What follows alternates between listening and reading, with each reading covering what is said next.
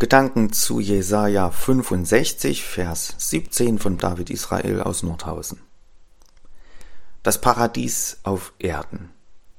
Das stellt sich ja jeder ein bisschen anders vor. Was für den einen das Paradies ist, ist für den anderen eher das Grauen. Ich beispielsweise genieße es sehr, mich ein paar Tage zum Angeln an den See zu setzen. Einfach nur abzuschalten und die Ruhe zu genießen. Für andere wäre das viel zu langweilig und eintönig. Man sieht, das Paradies auf Erden müsste schon sehr vielseitig sein, wenn es wirklich für jeden das Paradies sein sollte. Nun stellt sich natürlich auch die Frage, sollten sich Christen nicht eigentlich darum bemühen, das Paradies auf Erden zu errichten oder möglich zu machen? Sollten Christen nicht beispielsweise versuchen, die Maßstäbe der Bergpredigt umzusetzen und so dazu beizutragen, dass diese Welt lebenswerter wird und dem göttlichen Ideal etwas näher kommt? Wäre das nicht toll, wenn es endlich gelänge, so manchen Maßstab, den Jesus uns in der Bergpredigt näher gebracht hat, umzusetzen? Zum Beispiel, Gib dem, der dich bittet, wende dich nicht ab von dem, der etwas von dir borgen will. Liebt eure Feinde und bittet für die, die euch verfolgen. Trachtet zuerst nach dem Reich Gottes und nach seiner Gerechtigkeit. Richtet nicht. Alles, was ihr wollt, dass euch die Leute tun sollen, das tut ihnen auch.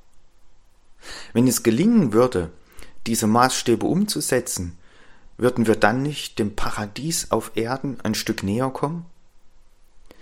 Der heutige Vers aus Jesaja 65 spricht eine andere Sprache. Dort heißt es in Vers 17, Denn siehe, ich will einen neuen Himmel und eine neue Erde schaffen, dass man der vorigen nicht mehr gedenken und sie nicht mehr zu Herzen nehmen wird.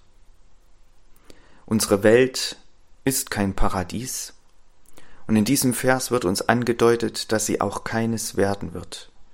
Das Paradies auf Erden gibt es nicht.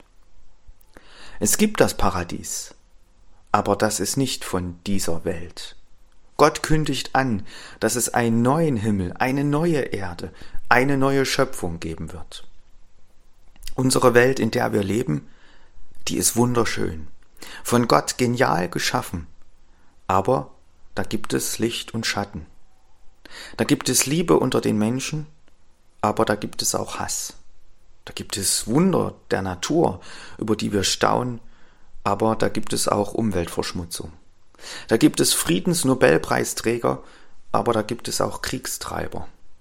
Da gibt es das Wunder neuen Lebens, aber da gibt es auch die Tragik des Todes und der Vergänglichkeit. Bei allem Einsatz und allem Engagement für diese Welt steht fest, das Paradies auf Erden gibt es nicht. Aber es wird eine neue Welt geben. Die ist wirklich das Paradies. In Offenbarung 21 wird diese paradiesische neue Welt noch detaillierter beschrieben. Da heißt es unter anderem, ich sah einen neuen Himmel und eine neue Erde. Und Gott wird abwischen alle Tränen von ihren Augen, und der Tod wird nicht mehr sein, noch Leid, noch Geschrei, noch Schmerz wird mehr sein, denn das Erste ist vergangen. Und der auf dem Thron saß, sprach, siehe, ich mache alles neu. Gottes neue Welt wird ein echtes Paradies sein, befreit von allem Makel, der unserer jetzigen Welt noch anhaftet. Am unglaublichsten ist sicherlich diese Beschreibung, der Tod wird nicht mehr sein. Dort gibt es keine Kriege mehr, keine gefallenen Soldaten, keine Krankheiten, keine Friedhöfe, keine Trauerreden. Das muss wirklich das Paradies sein. Aller Einsatz und alles Engagement für unsere Welt ist unbedingt wichtig. Aber die wichtigste Frage für uns Menschen ist nicht, wie errichte ich das Paradies auf Erden, sondern vielmehr, wie komme ich ins Paradies.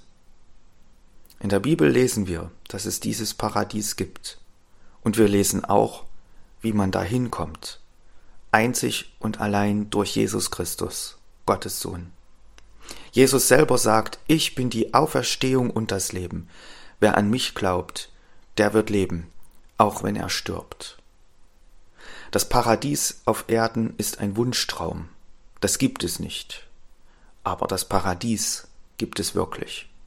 Und Jesus ist der Weg dorthin und lädt jeden Menschen dazu ein. Wer vom Paradies träumt, der muss zu Jesus kommen.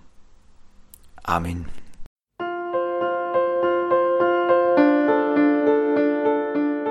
War eine Folge aus unserem Podcast In einem Jahr durch die Bibel, ein Projekt des Gemeinschaftsverbandes Sachsen-Anhalt.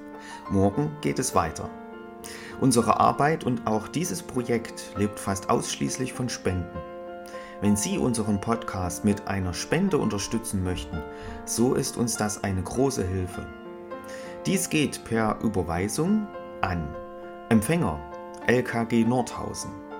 Die IBAN-Nummer lautet DE 68 820 540 520 038 009 647. Wenn Sie eine Spendenbescheinigung benötigen, dann geben Sie bitte Ihren Namen und Ihre Anschrift mit an. Ganz herzlichen Dank. Nun wünsche ich Ihnen einen gesegneten Tag und freue mich, wenn Sie auch morgen wieder mit dabei sind. Viele Grüße, David Israel aus Nordhausen.